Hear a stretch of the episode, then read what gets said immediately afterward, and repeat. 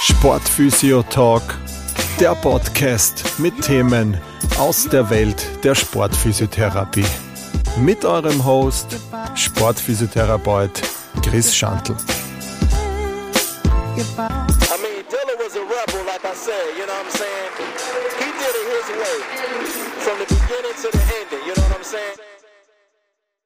Hallo beim Sportphysio Talk, schön, dass du dabei bist bei der neuen Folge. Ähm, das heutige Thema Leg Extension, Beinstrecker in der Kreuzbandreha ähm, ist ein bisschen entstanden. Ich habe das jetzt eigentlich eingeschoben. Es war jetzt nicht so auf meiner geplanten äh, Folgenliste gerade drauf, aber es ist ein bisschen ein gegebener Anlass. Wir haben gerade wieder äh, zwei Praktikanten bei uns und, und da kam das Thema jetzt auch wieder auf, dass dass sie halt in, der, in ihrer Ausbildung auch gehört haben, ja, man kann das machen, die anderen sagen wieder, das soll man nicht machen. Ich habe damals auch noch gelernt, auf keinen Fall. Ähm, also über sozusagen über keine andere Übung im, im Zuge einer Kreuzband-Reha wird so oft diskutiert wie über diese Leg Extension, äh, auf Deutsch der Beinstrecker. Ähm, wie gesagt, es wird noch immer an einigen Ausbildungsstätten von Kolleginnen ähm, von dieser Übung nach einer Kreuzband-OP tunlichst abgeraten. Auch ähm, oft kommen Patienten und sagen, sie haben äh, vom Operateur bekommen, das auf gar keinen Fall zu machen. Das ist Gift fürs Kreuzband, ja, äh, weil nach deren Ansicht nach zu hohe Scherkräfte im Kniegelenk sowie zu einer ja, einer Laxität des neuen Transplant, also des neuen Kreuz Kreuzband kommt. Und ja, diese Meinung ist halt in vielen Köpfen noch so fest verankert, ja, aber ich will jetzt heute mit der Folge so ein bisschen sagen, was, wenn dem nicht ganz so ist und, und vielleicht die Patientin oder der Patient durch diese Übung sogar einen größeren Benefit im Zuge seiner Reha hat. Also wie gesagt, eigentlich hätte ich nicht gedacht, dass dies noch immer so ein umstrittenes Thema ist. Ja, also ich dachte eigentlich, dass die Mythen schon ja, erfolgreich entkräftet worden sind, ähm, dass sowohl jetzt Übungen in der offenen als auch Übungen in der geschlossenen Kette. Also offen ist eben der Beinstrecker, geschlossen wäre zum Beispiel jetzt eine klassische Kniebeuge. Ähm, dass die ja eigentlich Teil eines jeden Reha-Programmes sein sollten, weil einfach der, ähm, der Outcome für den Patienten viel, viel größer ist. Aber wie gesagt, allerdings stellt sich eben heraus, dass dem jetzt grundsätzlich nicht so ist und dass da noch immer eben diese Mythen noch immer herumgeistern und, und ähm, ja, einfach noch immer von, von vielen Leuten oder von vielen Kollegen und Kolleginnen noch so weitergegeben wird an Patienten. Und ähm, du machst ja damit grundsätzlich nichts falsch, ähm, aber ich glaube, du willst ja immer das Beste rausholen ähm, aus der Therapie und, und gerade was so Kreuzbandreha betrifft, ist ja diese Muskelkraft und diese Quadrizepskraft, also die Kraft des Oberschenkelvorderseite, aber auch der Rückseite besonders wichtig. Ähm, und dafür ist diese Übung einfach auch eine richtig gute Sache. Also gleich vorweg, hat man jetzt vielleicht eh schon rausgehört. Ich denke, dass es wichtig ist, dass man sowohl offene als auch geschlossene Kraftübungen in ein ganzheitliches Reha-Programm aufnehmen soll. Ähm, bevor ich das jetzt äh, auch darauf eingehe, was wir meiner Meinung nach dann auch noch tun sollten, äh, ist, äh, dass ich eben viele Argumente oder diese, ich habe jetzt drei klassische Vorurteile sozusagen rausgepickt, die, die gegen diesen Beinstrecker oder diese Leg Extension sozusagen sind. Also der erste Punkt ist so, das Hauptargument eigentlich, der Beinstrecker ist gefährlich für das implantierte Kreuzband. Zweite ist sozusagen, dass Übungen in der geschlossenen Kette viel sicherer sind und, und besser als Übungen in der offenen Kette. Und der dritte Punkt ist auch oft so, dass ja das Gerätetraining, das ist ja keine funktionelle Übung, sondern ähm, da kann auch kein Transfer in den Sport gemacht werden. Ja. Auf die drei Punkte möchte ich in der heutigen Folge ein bisschen näher drauf eingehen, ähm, diese vielleicht entkräftigen beziehungsweise Ansätze bieten, wie diese in der Praxis sozusagen auch umgesetzt werden können, damit eben äh, die Sicherheit äh, für dieses neue Kreuzband auch gegeben ist und dass es da eben nicht zu irgendwelchen Laxitäten davon kommt ähm, oder Instabilitäten oder zu hohen Scheren. Der Beinstrecker ist gefährlich für das implantierte Kreuzband. Das ist, wie gesagt, so das Hauptargument gegen die Verwendung eben des Beinstreckers. Ähm, da wird eben angenommen, dass es eben durch die Durchführung von dem Beinstrecker, was eben diese offene, äh, eine Übung in der offenen Kette ist, das vordere Kreuzband zu stark belastet und eben eine erhöhte Bandlaxität verursachen würde. Ähm, grundsätzlich muss man sagen, dass schon Alltagsbewegungen wie Gehen, ja, Stiegen steigen, ähm, Belastungen auf das Kreuzband ausüben, ähm, was auch in einen sehr hohen äh, Kraftgrad ist, wenn man da in Newton spricht. Ja. Also ähm, ich habe da auch so eine Tabelle euch dann noch äh, zusammengefügt, aber zum Beispiel beim normalen Spazierengehen hast du da 300 Newton in etwa, ja, und äh, dasselbe, wenn du eine, wenn du die, den Beinstrecker eben richtig durchführst, so wie in der Reha angewendet werden sollte, hast du zum Beispiel hier die Hälfte davon. Ja. Spazierengehen ist aber jetzt eine Sache, das darfst du in der Kreuzbandreha oft ein bis zwei Wochen danach schon arbeitet man dran oder hat die Freigabe auch dafür. Und den Beinstrecker darfst du dann aber nie machen. Ja. Ähm, ich denke mir halt, dass einfach in der, in der selbst in den Operationstechniken sich so viel getan hat. Ja. Ähm, früher hast du nach einer Kreuzband-OP einen Gips bekommen ja, und bist in Streckstellung oft einmal äh, ja, immobilisiert worden. Ja. Das wurde ja auch mittlerweile ganz anders und hier geht es um einen sehr früh funktionellen Ansatz auch. Ja. Ähm, und ich glaube, hier muss man einfach auch sagen, dass sich auch die Nachbehandlung einfach weiterentwickelt. Ja. Ähm, nur wenn sich die OP-Methoden weiterentwickeln, heißt das nicht, dass die Nachbehandlung genau noch so ausschauen muss wie in 1990. Ja. Also auch wir Physios sind da ständig ähm, am Forschen und am Arbeiten, wie man das einfach besser machen kann, damit man einfach das beste Outcome für den Patienten äh, rausholt sozusagen. Und das ist einfach genau, dass dieser Beinstrecker einfach Teil der Reha sein sollte, weil er eben, wenn man ihn richtig durchführt, äh, dazu kommen wir dann noch später, einfach ein richtig großes Benefit für den Patienten ist, weil er keine hohen Scherkräfte ausübt auf das neue Kreuzband, ähm, und das ist einfach so diese Hauptkernaussage. Ja, das, man kann sich da wirklich in Studien reinlesen. Ich werde euch auch noch, noch anhängen, so die wichtigsten Studien dazu.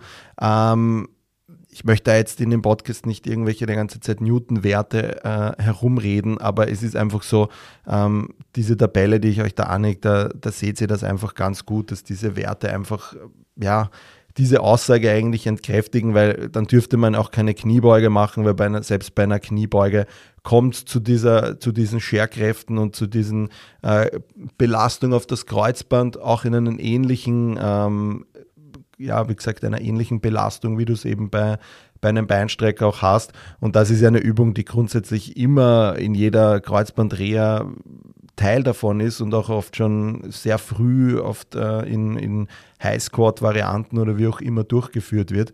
Und ich glaube, das ist einfach auch die Entkräftigung für dieses, äh, dass der Beinstrecker eben gefährlich ist. Ja, er ist gefährlich, wenn man ihn eben so durchführt, wie es eben 19, weiß ich nicht wann. Äh, ich habe die Studie leider nicht mehr gefunden. Ähm, es gibt eben nur mehr aktuelle Studien zum Glück, die eben besagen, dass dem nicht so ist ähm, wenn man gewisse Kriterien einhaltet. Aber wie gesagt, früher gab es da immer eine Studie, da haben die den, den Beinstrecker halt einfach klassisch durchgeführt. Ähm, mittels ähm, ja, ganz weit unten beim Knöchel oder beim Sprunggelenk sozusagen die Fixation und haben dann wirklich von 90 bis 0 Grad raufgedrückt mit schweren Gewichten. Und ja, da ist es natürlich dazu gekommen, weil da hohe Scherkräfte sind. Ähm, aber wenn man da eben jetzt dann mit richtigen Ansätzen arbeitet, ähm, wo sich die Physiotherapie einfach auch weiterentwickelt hat oder die Trainingstherapie, ähm, dann ist dem einfach nicht so. Ähm, das heißt, alle diese Vorurteile dagegen, dass es bei dem Beinstrecker eben zu einer Tibia Translation kommt, ähm, die einfach einen Stress, einen Strain oder ein, eine hohe Scherkraft auf das Kreuzband ausübt, äh, das ist dem nicht so. Ähm, und weil einfach viele neue Übersichtsarbeiten das einfach gezeigt haben, dass es zwischen Übungen in der offenen Kette und in der geschlossenen Kette ähm, kein Unterschied da ist und es ist nicht schädlich und nicht gefährlich, wenn man es einfach richtig durchführt. Das ist so eigentlich zu dem ersten Punkt die Aussage zu dem Ganzen jetzt äh, die Studien zusammengefasst. Ähm, die zweite Sache ist geschlossene versus offene Kette. Also eben jetzt eine Kniebeuge versus äh, Beinstrecker. Ähm, grundsätzlich ist so, dass ich glaube, dass die Patienten am, und Sportler und Sportlerinnen am meisten profitieren, wenn beides einfach, ich habe das eh eingangs schon erwähnt, wenn beides wirklich im Programm auch dabei ist, sei das jetzt eben Basic Squats, Ausfallschritte, Step-Ups, äh, Deadlifts, ja, all diese klassischen Kraftübungen, die da einfach wirklich die Oberschenkelmuskulatur vorne und hinten trainieren, dass die da auch dabei sind.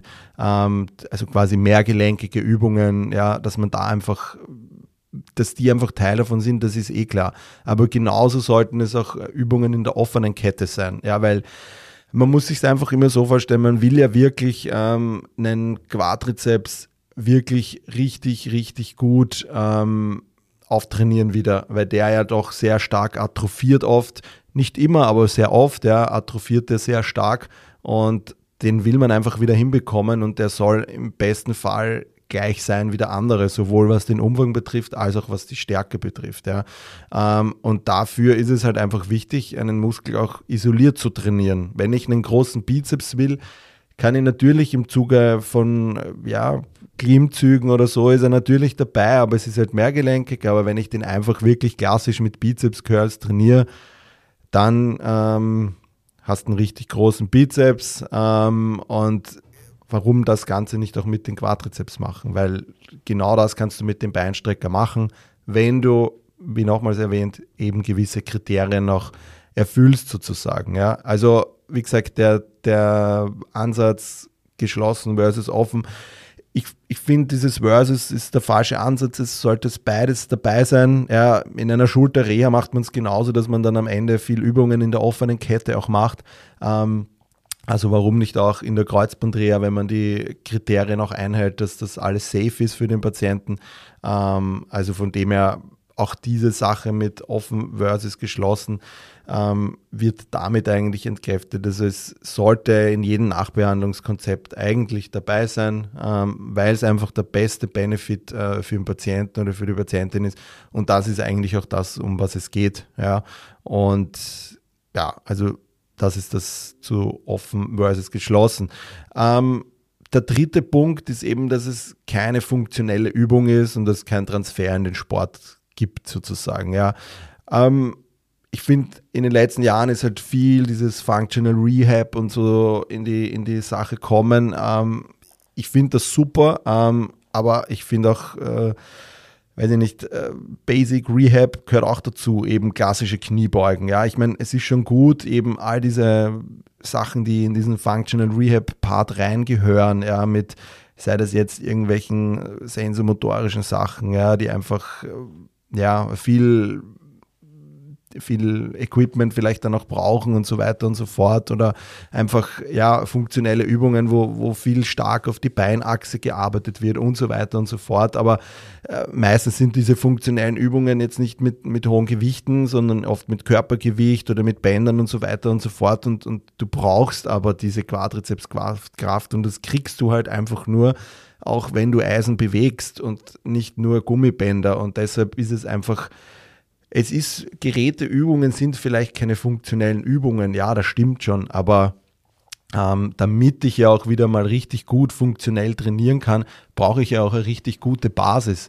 Und diese Basis beinhaltet dann vielleicht auch isolierte Kraftübungen, dass man das einfach isoliert ansetzt. Und das ist einfach die Sache, dass, dass ich finde, auch das sollte kein Versus, also Basic Rehab oder Versus Functional Rehab sein, sondern das sollte, es sollte einfach ACL Rehab sein oder Kreuzband Reha sein. Und das sollte einfach da auch alles dabei sein, weil, wie gesagt, es geht immer um die Kriterien, an die man sich haltet. Und wenn man das nicht äh, ja, sozusagen stresst, dann wird es auch zu keinem Problem kommen, was das Kreuzband betrifft. Ja.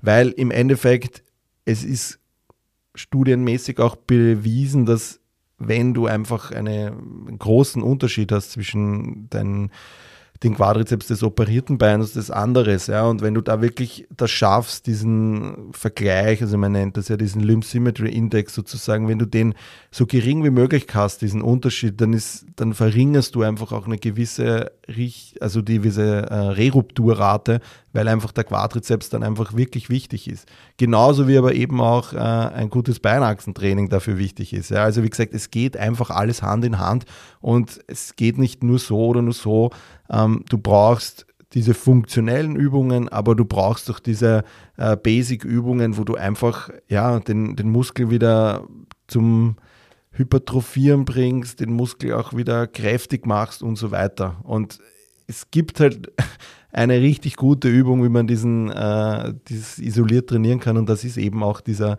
dieser Beinstrecker.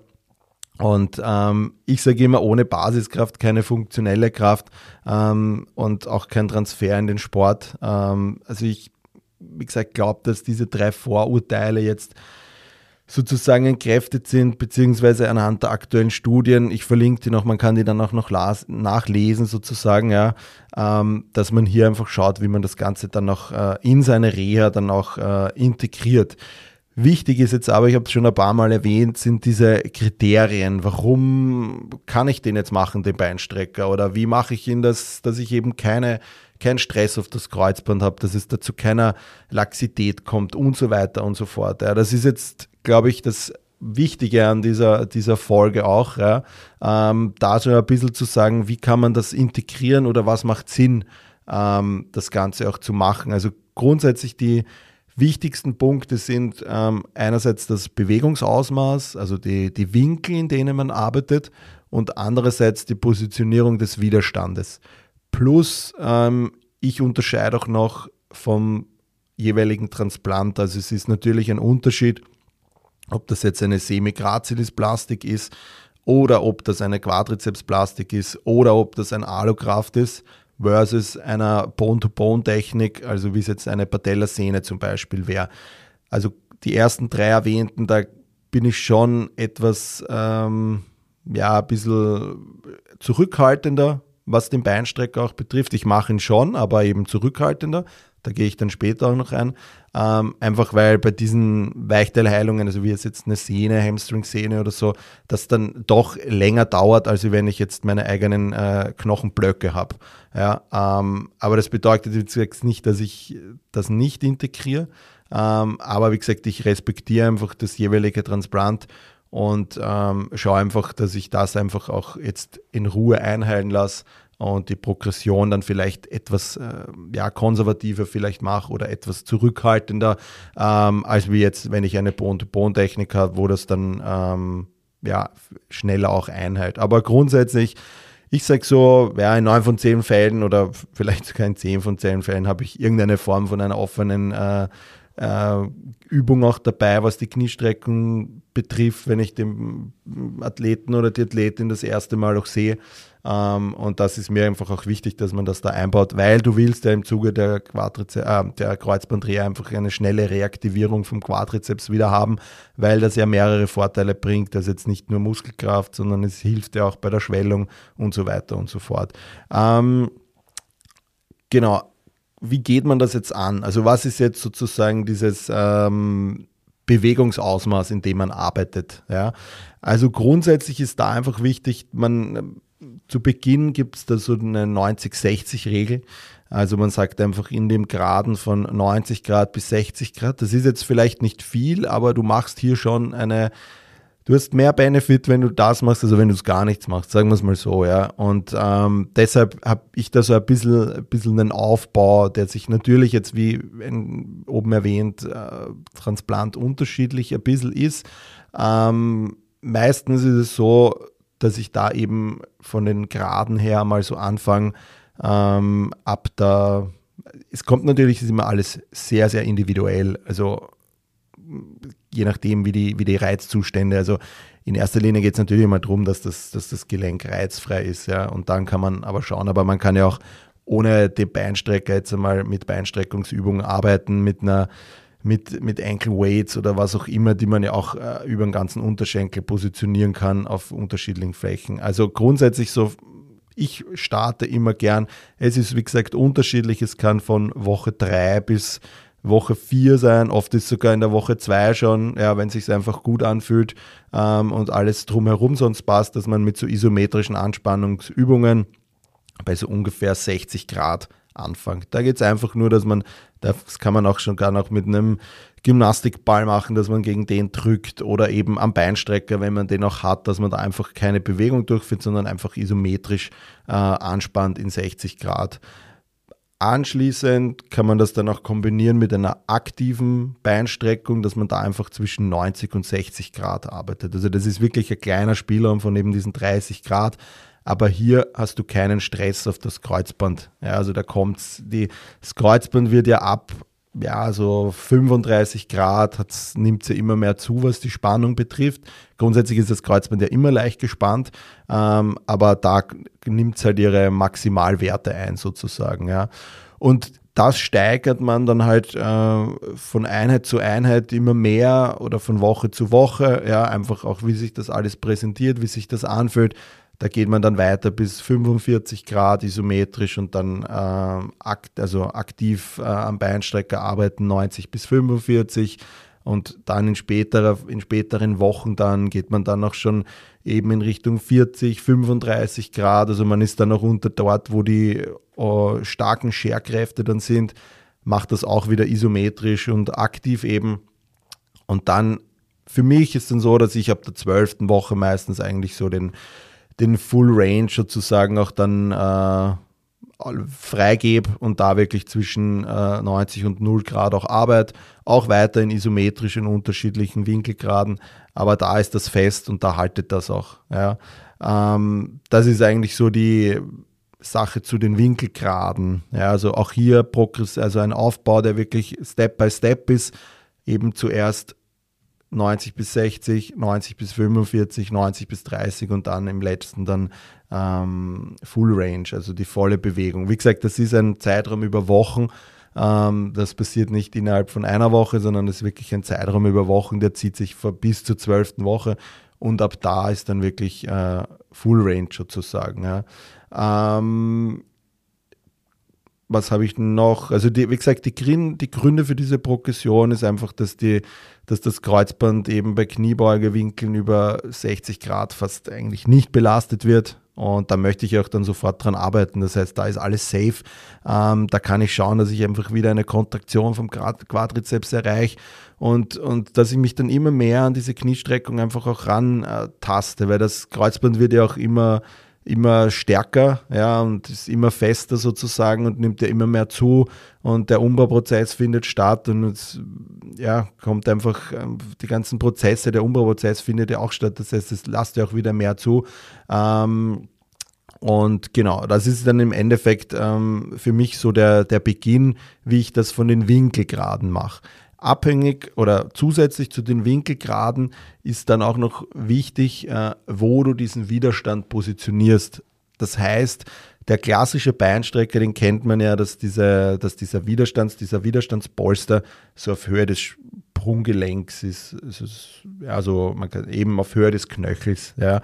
Da ist so der Klassiker, wo das einfach so, äh, wo das ist und dann sitzt man da eben da hat den Sitz meistens in der Kniekehle und dann drückt man da ja nach vorne raus. Ähm, das, wie gesagt, Positionierung ist der zweite wichtige Punkt neben dem Bewegungsausmaß, dass man hier den Widerstand, also diesen Polster meistens, so weit wie möglich nach oben gibt. Ja, also das sage ich meinen Patienten immer, gib ihn so weit wie möglich nach oben. Also nicht unten beim Knöchel, sondern idealerweise kann der so ein bisschen also es gibt auch so äh, spezielle Physiogeräte, das ist so ein Anti-Shear-Pad, nennt sich das. Das verhindert genau das, dass man da einfach in so einer Positionierung andrückt, damit das eben nicht passiert. Das ist da genau eingestellt. Im klassischen Fitnessstudio ähm, kann man die meistens verstellen, nicht alle, ähm, aber die meisten kann man verstellen, dass man zumindest auf die Mitte seines Unterschenkels kommt oder sogar vielleicht noch ein bisschen darüber. Und das ist, wie gesagt, der zweite wichtige Punkt, weil wenn du das weiter nach oben schiebst, dann bewirkt das sogar den gegenteiligen Effekt. Das heißt, deine, dein Unterschenkel, deine Tibia wird sogar transliert nach hinten sozusagen. Das heißt, sie wird nach hinten gedrückt. Das heißt, da besteht kein Stress auf das vordere Kreuzband, sondern es geht nach hinten. Es ist jetzt eher das hintere Kreuzband, ähm, was da vielleicht mehr auf Spannung kommt. Aber das ist primär das Wichtige, dass es da einfach zu einer quasi Umkehrfunktion kommt, weil das eben so weit oben ist. Ich habe das dann auch in einem Bild versucht dann anzufügen, dass, dass, dass ihr das jetzt, was der Unterschied ist, wenn ich das, wenn ich das einfach anders positioniere. Und da sind wir bei der Sache. wenn du den Widerstand unten am Knöchel hast und nicht in die Winkelgrade arbeitest, ja, na klar, dann hast du eine Translation vom, äh, von der Tibia ziemlich stark und dann wirst du auch das Kreuzband stressen. Ja. Ähm, das heißt, wenn du diese zwei Punkte beachtest und einen schönen Aufbau machst, dann hast du keinen Stress oder nicht mehr Stress als wie bei Alltagsbewegungen wie Gehen, Stiegen steigen oder wie bei einer klassischen Kniebeuge, dann hast du das einfach nicht und dann kannst du da arbeiten, weil du da safe bist. Und das bestätigen alle Studien. Und da, wenn man jetzt sagt, hey, ähm, das ist ein Blödsinn, das stimmt so nicht, offene Kette darf man nicht machen, ähm, es ist einfach nicht mehr State of the Art. Es gehört einfach in, in jede Kreuzbandreha dazu, dass man mit dem Beinstrecker auch arbeitet. Es ist voll okay, ich finde es voll okay, wenn man sagt, na, puh, ich traue mich da nicht drüber vielleicht, weil ich halt so viel gehört habe. Ja, verstehe ich voll, aber grundsätzlich ja, mach das, wo du, wo du dich, wo du Nacht gut schlafen kannst, ja.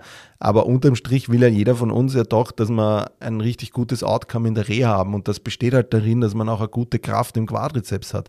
Und das kannst du halt mit dem Beinstrecker gut machen, weil nur bei der, nochmals, nur bei der Übung, du kannst den Quadrizeps isoliert nur so trainieren auch. Du kannst auch richtig gute Kraft aus dem Quadrizeps nur mit dem Beinstrecker auch generieren. Bei einer Kniebeuge sind so viele andere Muskeln auch beteiligt.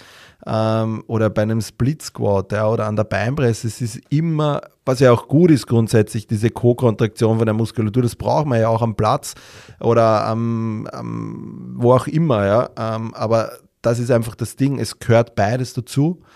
Versucht es wirklich beides zu integrieren, ja, ähm, weil es ist einfach, ja, es gibt keinen Grund mehr, es nicht zu tun. Wenn man sich eben an diese beiden Regeln haltet, ähm, nochmals zur Wiederholung, Bewegungsausmaß und Positionierung des Widerstandes. Ähm, das sind eigentlich diese zwei Punkte und wenn du dich an die haltest, dann hast du kein Problem, was das Kreuzband betrifft. Also ich mache das jetzt seit ähm, ja, bestimmt drei Jahren schon so, drei, vier Jahren mindestens, ähm, wo ich das einfach integriere. Und ich habe da richtig gutes Outcome und ähm, bis dato gab es da noch keine Probleme, was irgendeine Laxität oder sowas betrifft. Ähm, und es gab nie eine Störung des, Heil, äh, des Einwachsprozesses und so weiter und so fort. Also ähm, ich denke, dass man das auf jeden Fall integrieren sollte in seine Reha. Ähm, und wie gesagt, zusammenfassend, es gibt eben wirklich keinen Grund, ähm, diese Beinstrecke nicht in die Kreuzbandreha aufzunehmen. Ähm, die ist nicht gefährlich für das Transplant. Es führt nicht zu einer ähm, erhöhten Laxität des, des Kreuzbandes. Es führt eindeutig zu einer Verbesserung der Quadrizepskraft und das ist eben eine wichtige, ähm, ein wichtiger Bestandteil der Reha. Und ähm, ja, wichtig ist auch noch eben, dass man diesen Aufbau schrittweise vorantreibt ähm, und ja, einfach die Belastung und einfach an das Transplant anwählt und so weiter. Ähm, aber wie gesagt, ich glaube, diese ganzen Argumente entkräftigen das Ganze jetzt auch. Ähm, also es, wie gesagt, die drei Vorurteile, es ist kein, keine Gefährdung für das Kreuzband, geschlossene Kette, ähm, und offene Kette sollten beide Teil deiner Reha sein und genauso dürfen auch Geräteübungen im Zuge einer Kreuzbandreha dabei sein und es muss nicht immer nur alles funktionell sein und, und ohne Geräte. Also gerade der Beinstrecker ist ein Gerät und die Beinpresse, was meiner Meinung nach in einer und der Beinbeuger, was in meiner Meinung nach in, meiner, in einer Reha auf jeden Fall inkludiert sein sollte ähm, weil du einfach das beste Outcome für Patienten sozusagen erfüllst. Und natürlich immer angepasst an die Wundheilungsphase, an das jeweilige Transplant. Ähm, das ist eigentlich primär das Wichtigste.